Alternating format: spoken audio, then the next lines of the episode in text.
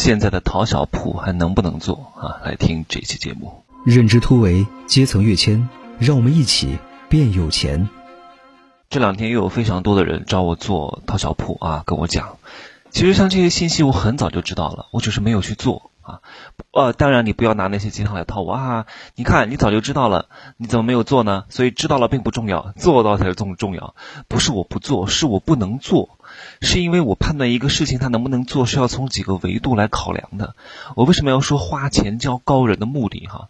就是大多数各位现在在朋友圈看到的所谓的信息都是五六手的信息。任何一个真正挣钱的项目前期都不可能在朋友圈刷屏，刷屏的时候已经是五六手的信息了。这个时候小白再进去是很难挣到钱，对吧？我其实这个项目，呃，最近这一两个月非常非常的火哈，从疫情。呃，开始以来非常非常的火。其实我在去年十一月份就已经知道了，就已经有内测的机会来注册了，对吧？当然，我一般也会也都会注册。我大概是十几个电商平台的呃社交电商平台的 VIP 哈，都会试一试，尝试一下。有时候朋友买个面子嘛，支持他一下。虽然说有时候并不是说这个事情不能做啊，不能做你就不支持他，能不能做和支不支持是两码事，对不对？那。我是这样的一个呃处事原则，因为你给别人一个希望啊，总比打击别人的自信要好很多。至少我觉得他还是想做事情的。那既然的话，这个东西，这个钱啊，给谁赚不是赚？本来也是要买的。虽然说可能我觉得这个东西它的价格比它的价值要大一点，因为它可能只推奖拿的钱多一点。但是朋友嘛，没关系，对吧？都是彼此成就、彼此成长的。那我来说这个事情能不能做呢？哎呀，你让我怎么讲哈？很多人做这个东西无非就是两样哈。我说了，百分之八十的人都是庸人啊！你们不要否定，不要跟我抬杠啊！真的都是庸人。我不管听的你是谁，我们要承认这个事实：二八定律，百分之二十的人掌握了百分之八十人的钱财。这百分之二十的人当中，百分之一的人掌握了这百分之二十的人的钱财。啊，这就是世界的真相。这个世界上最大的。本事是什么？就是接受听真话的能力啊！所以现在我要开始讲真话了。你能听就听啊，你不能听那就可以关掉，没有问题啊，没有问题。还有一点，呃，我们要打破一个心理误区是什么？我们要站在一个客观的角度来评判这个事情。你为什么？譬如说你是做淘小铺的，你现在听我这个音频，你会带着非常强烈的主观情绪，你跟我来对比。因为为什么？人都是倾向于合理化自己的行为的。因为你没有，因为你做了啊，你做了之后，我说了，交了钱就是自己人。我为什么我的课全部都要交钱？你不交钱听我讲东西，你会跟我产生对抗的情绪，对吧？我说的越多，我同样的一句话对你的感触就越大。这就是我收钱的原因。收钱不是为了我让我赚钱，收钱是为了让你听得更好。进我的社群也是要收钱的啊，不是来学习，不是来听课。就是为了获得第一手的信息，或者尽量在前面靠前一点的小圈子的信息，这个就是很重要的。所以几千块钱啊，进个群，听个课，获得的是什么信息差啊？这个是很重要的。哪怕提前半年的时间，你也赚的比别人多得多。所以不是来听知识的，知识不值钱，好吗？所以我我呃，各位听我的这个音频的哈，把你们所有的身份放掉，放开。啊，你花了一块钱买了这个口红，觉得这个颜色哪怕不好看，你都会觉得挺好看啊，就像你是母你你你的母校一样，你自己可以说不好，但是别人不可以说不好，因为别人说了不好，说你母校的不好啊，为什么？你就会觉得是否定了你自己。那我就很接受啊，我这个学校就是一个普通的二幺幺本科学校，不好就不好啊，这就是正常的事情啊，我也可以说不好，你也可以不说不好，因为我看得很透。啊，我没有必要为了一个学校啊否定我自己。我觉得我很厉害呀，很优秀啊，对不对？你不能光靠一个标签来框定自己。就像你做了一个这个项目一样啊，你的人生啊就是做这个淘小铺的吗？就是做这个社交电商的吗？对吧？你虽然选择了，但是你的选择不一定是对的。所以我们要，我为什么要讲这么多废话啊？这个其实不叫废话，就是要消解掉你这些疑虑。好，所以我要开始讲了，我要讲了哟。你不要觉得我是针对你，我没有针对任何人，我只是针对客观事实讲真话。你能不能听，那是你，你有本事你就能听真话，你没有本事你就听不了真话，你只能活在虚妄当中，你只能活在虚伪当中，你只能听别人对你讲的假话。那讲的多了就是捧杀啊，捧杀把你捧得很高，射下来你跌得很疼，啊，好吧，来我开始，因为今天早上我还特地听了一下，我刚运动完，吃完早餐啊，我还没运动啊，吃完早餐做了一个眼部的热敷，然后听昨天拉进了一个群啊，那里面一个小姑娘吧，讲了十几分钟啊，说实话，我就觉得讲讲的也一般般吧，好吧，来好。首先，很多人选择这个行业的目的是什么？是不是为了挣钱？好，那我从这个维度来拆解。你能挣到钱啊，是因为你做了这个项目吗？嗯，我们考虑这个问题啊。你能你你能挣钱，是因为你做了这个项目吗？不是。不是，是因为你本来就有很好的基础和良好的人脉和比较好的圈子，这个时候你做什么都可以很好的赚到钱，因为你的缘故人脉和固有的朋友圈层比较多，积累到一定的程度，你在这个时候想把它变现转化，对不对？好，变现转化可以呀。嗯，你是可以赚到一部分的钱的呀。就像很多人没有做保险，突然做保险了，可能前一两个月的生意会比较好，因为所有的人脉都是待开发的状态，对不对？好，那我们做一个生意，是不是要看得长远一点？那长远是什么？是你拓展新圈层、新人脉的能力。如果你欠缺这个能力，这个项目你就不可能挣到钱，你顶多，哎，只能挣。一两个月的钱还挣不了多少，因为你割了之前培养了很多年的人脉，这个是我要讲的第一个问题。所以你要考虑一下，如果你本来就是小白，什么项目给你来做，你都不可能做成，因为如果你欠缺开发新人脉的能力的话，啊，就就顶多就是走到一，走到二，你很难再走到三了，再往后走你就走不上去了。好，所以你个人的赚钱的能力、认识人的能力、打造自己的能力，这个才是最关键的。如果没有把这个能力搞透，什么项目对你来说，哪怕那个武器再好，我说了，心法是不是很重要？招式是不是很重要啊？有了心法和招式啊，这个叫法啊，我说的叫什么叫心？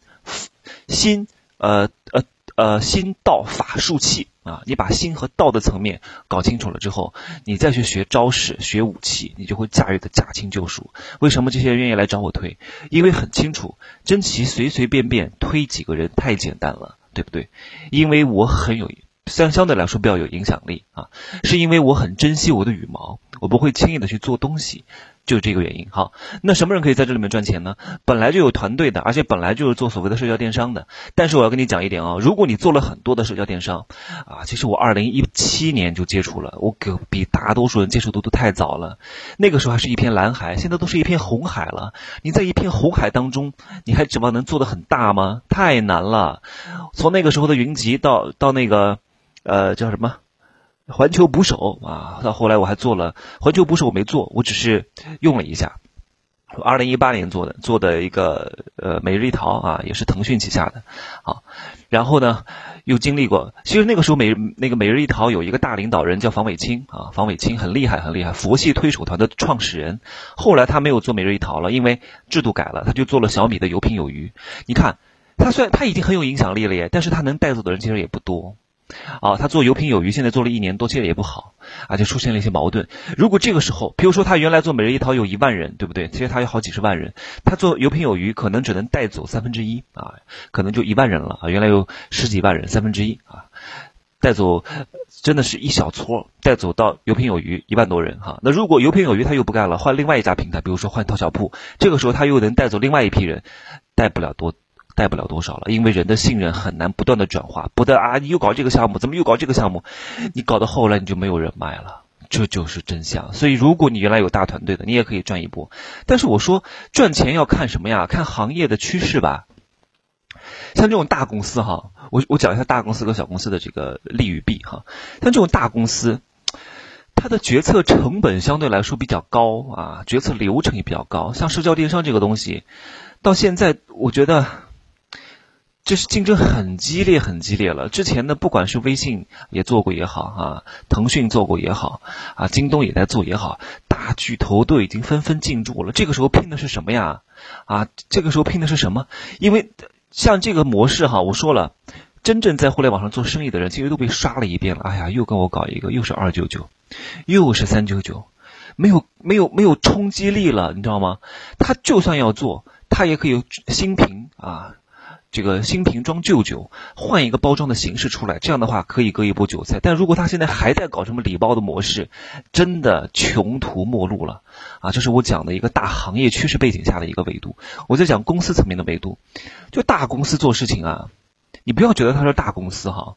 大公司是不是很容易成啊？是不是你可以背靠大树好乘凉？但是我想问，你的价值在哪里哈？好，大公司是不是不缺流量？大公司是不是不缺广告费？大公司是不是很容易获得别人信任？那它既然很容易获得别人信任，就很容易搞到用户。那既然很容易搞到用户，你的价值感是不是就会弱很多？嗯，对不对？是不是这个道理？对吧？我越容易轻易的获得 C 端用户，是不是我对 B 端的渠道的依靠力就没有那么高啊？我们思考这个问题，是不是这个道理啊？我同样，我我在央视上打个广告，这个广告商呢，啊打了之后，消费者都去找他了，请问我这个时候要你渠道干嘛呢？啊，是不是都去渠道化啊？我何必还要在线下开个店呢？给你去授权呢？全部来找我厂家买多好呢？是不是这个道理？好，那那现在这个模式，他又在电视上打广告啊，又在各个平台，他各个旗下的什么闲鱼啊、饿了么，因为都是阿里巴巴投资的嘛，来打这个广告的话，那是不是他获客的相对来说比较容易？那对你来说，你就可有可无。那到后来，他通过你，他可能。刚开始要你的目的是什么？他要大小渠道两手抓，大渠道是这各种各各各种各样的广告啊，他旗下的各种各样的 A P P 上面的呃首页图去推。另外一方面，他也需要你，因为他需要迅速做大。我听了，他好像这个项目他要单独上市哈，上市要什么？要数据报表好看，要这个会员的基础量好好看，对不对？所以他要了你，要了你之后干嘛？要了你之后，也帮他去做一些推广，劝一些用户进来。所以大大公司吧，好推，是很好推。好推吧，所以你的重要性就没有那么高，而且这个东西会迅速的让别人知道。这个东西一旦迅速的让别人知道，就会有很多更有人脉、更有行动力的人进来。这个时候你要拼的是什么？你要拼的就是你迅速的行动能力啊，就是你每天夜以继日的不断的去圈人，不然的话市场很快就不会瓜分殆尽。啊，这就是真相，这就是事实。你看你有没有这样的行动力？你有没有每天不断的这个疯狗一样的加人，疯狗一样的去加？如果你不具备这样的能力的话，这个项目会迅速饱和啊！真的，因为本来市场就不剩太多了，会迅速饱和。饱和之后你还挣什么钱？对不对？我想问一问问你一句：如果你不做这个项目，我我说了，做任何项目，我们都要从一个消费者的角度去考量，就是你不做这个项目，你还不还会不会在上面买东西啊？你会不会？如果你会，我觉得这个项目还不错。如果你不会，那这个项目全部都是来做的人，真正在用的人没有多少。你看，我会经常在网易严选上买东西啊，我也会经常在京东上买东西，哪怕我不做，哪怕我之前做的每日一淘啊，我现在也会经常在上面买点水果，虽然也不多吧。你看，我都一年多不做了呀，制度制度改了之后嘛，我当时半个多月啊，签了八十多个直推啊，团队三百多人啊，很厉害了，真的。真的，我有时候觉得这那个时候真的很拼，每天晚上都讲招商会，讲招商会哇，讲成交法则，讲怎么搞。我到现在每个月还有几十块钱呢，就真的是被动收入。确实还是有部分的用户每个月会在每日一淘上去买东西的，对不对？那这样的话才能做的比较长久。如果你不买啊，我我我看过一个好好朋友，他之前做的叫环球捕手啊，他做的那个期间每个月能拿八九千，嗯，还算挺挺多的。好，他一旦没有行动了，我的天呐，这个业绩掉的很快很快，从四百到两百到八十，到后来就没钱了。这就是趋势啊！你必须要不断的维持，不断的动，不断的动。所以淘小铺这个项目呢，我们不能说它好与不好啊，只能说合适与不合适。如果我觉得你没有别的方式挣钱的能力啊，自己也不想太麻烦，不想搞一套模式，那觉得相对来说，像这种东西是社交电商还是比较好推的。你想挣点小钱，零花钱没有任何问题，发个链接，别人注册一下。阿里巴巴也是一个大平台，淘宝也是个大平台，信任度的问题很好解决。啊，你赚赚点小钱还是没有问题的，但是如果你的速度跟不上，人脉跟不上，你是不可能挣到太多钱的啊，顶多就是当别人一个炮灰。还有一个问题哈，大公司跟小公司的问题，大公司虽然说这个是他的全资子公司，其实一个很大的机构来找我。让我去跟他们来合作，当淘小铺的机构啊，还还能跟他们负责人讯飞。我准备去一趟杭州，就是阿里巴巴总部跟那个这个淘小铺的负责人讯飞去见面的。后来因为种种原因耽搁了。就是当机构可以可以会赚得更多，但是要交好几万块钱的担保金啊！我就我我肯定是不能做这种东西了，因为我如果一旦做了这种项目，我的竞争对手会很多，你知道吗？啊，又是粉象，又是花生日记，又是什么豪省，哇，全部都是我的竞争对手。我我现在不做这种事情了。我现在叫升维啊，叫思维上的升维。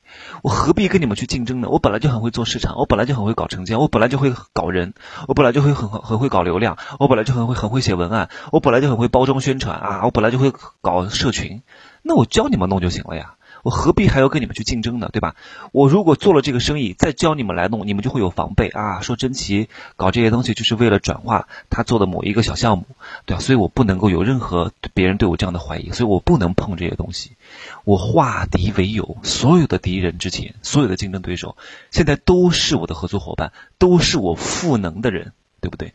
你的领导人，你的怎么系统领导人，不见得有我在这方面厉害的，他可能只会做市场，但是我是天上地下，包装、营销、宣传、做市场、带团队、激励啊，解决疑问的能力是个个都会，因为我又是媒体出身，又是做这种组织行销出来的，所以还是还是比较有经验的在这个地方。所以我说了，大公司。他不会把全部的精力放在这一个小项目上，一旦有一些政策上的风吹草动，他会立刻就改，因为大公司很怕在舆论上出现问题。就是我们经常服务，我之前服务泸那个泸州老窖，我我帮他们去做这套设计，他们说大公司不是像你这样想的，不不是说这个东西挣钱他就做，他要的不是挣钱，他不缺钱，他要的是名誉度、口碑度啊啊政策风险度，所以他不能有任何一点风险，如果有一任何一点风吹草动，就会立刻停止这个项目。但如果你做一些边缘创新的小公司起步的话，他们的百分之百的精力，百分之百的控股和百分之百的精力是两个概念，都是百分之百，但我们要看清楚背后的意义。百分之百的精力是，只要不触碰到啊，不让他必死，他就会能不改就不改，真的是啊，他因为他要生存嘛，对不对？他不能轻易的去改这些制度，改这些让这些渠道商、让这些经销商赖以生存的根基。但是大公司不一样，反正我的渠道很多，少你一个无所谓，我大不了不要你这个渠道了，对不对？所以你要考虑这个原因。大有大的好，小有小的好。小的话对渠道的依赖会更重，你会更有议价权；大的话对渠道的依赖更低，你会更容易签。但是你的议价权就会很低，因为他不全靠你。我说了，这个男人他有很多备胎，他就对你不重视。如果他只爱你一个人，他就会对你很重视。人性都是如此啊，所以看你怎么去选择。我不会选择太大的公司，太大的公司你在里面真的只是一个棋子。你很难有议价权，你很难有谈判权，你全部都会被他控制，因为店大欺客是很正常的，特别是你跟一家巨头合作的话，所以这东西能不能做啊？总而言之，很多人说，哎，你不要讲那么多废话，你跟我讲一个答案就行了。我跟你讲答案，当然可以做啊，反正合法合规嘛，你可以做啊。所以我觉得要跟你的定位匹不匹配。如果你一下子搞这个，一下子搞那个，一下子搞养生，一下子搞这个。你的品牌力会破坏，你要看背后的东西，你背后的品牌的羽毛会不会受到损伤啊？你受到损伤了，那就没有第二次了，你只只能挣一次钱，别人给你买一次面子，不会给你买第二次面子的。所以这东西不要轻易的做哈，做了之后，给别人的感觉是不好的啊。好吧，那我只能讲这么多了哈，因为什么奖金制度那些东西，我觉得重要也不重要，是很重要，但是重要的前提是。大行业，你在这个行业的末端，因为任何一个行业都是有这个草根期啊、上升期、平稳期和衰退期。我觉得现在已经在平稳期，快到衰退期的一个阶段了，都被洗了一遍了。真的，我朋友圈太多了，洗来洗去，人都没什么兴趣跟激情了。我现在听到这些东西，没有什么感觉。换汤不换药，产品不都一样吗？差不多，顶多便宜一点。对我来说，便宜这一两块钱、十几块钱也不重要。我为了省这十几块钱，天天浪费我那么多时间去挑来挑去的，也没这个必要，好吗？对我来说，时间还是比较重要的，好吧？我讲了这么多，看似没有讲完，但是我讲了很多，就看你能不能听懂了，好吧？你讲给有智慧的人听，讲给能听懂的人听，能不能做自己考量，好吗？好吧，就这样讲，明天再见哈，See you tomorrow。如果觉得节目还不错的话，可以把我的节目分享到朋友圈，或者是把这些真相啊，把这些知识，把这些生发规律的规律，转给你合适的合伙人听。好，关注我的新浪微博“真奇美学小生”，点哈，点击屏幕上方的订阅条，订阅我的本张专辑。See you tomorrow。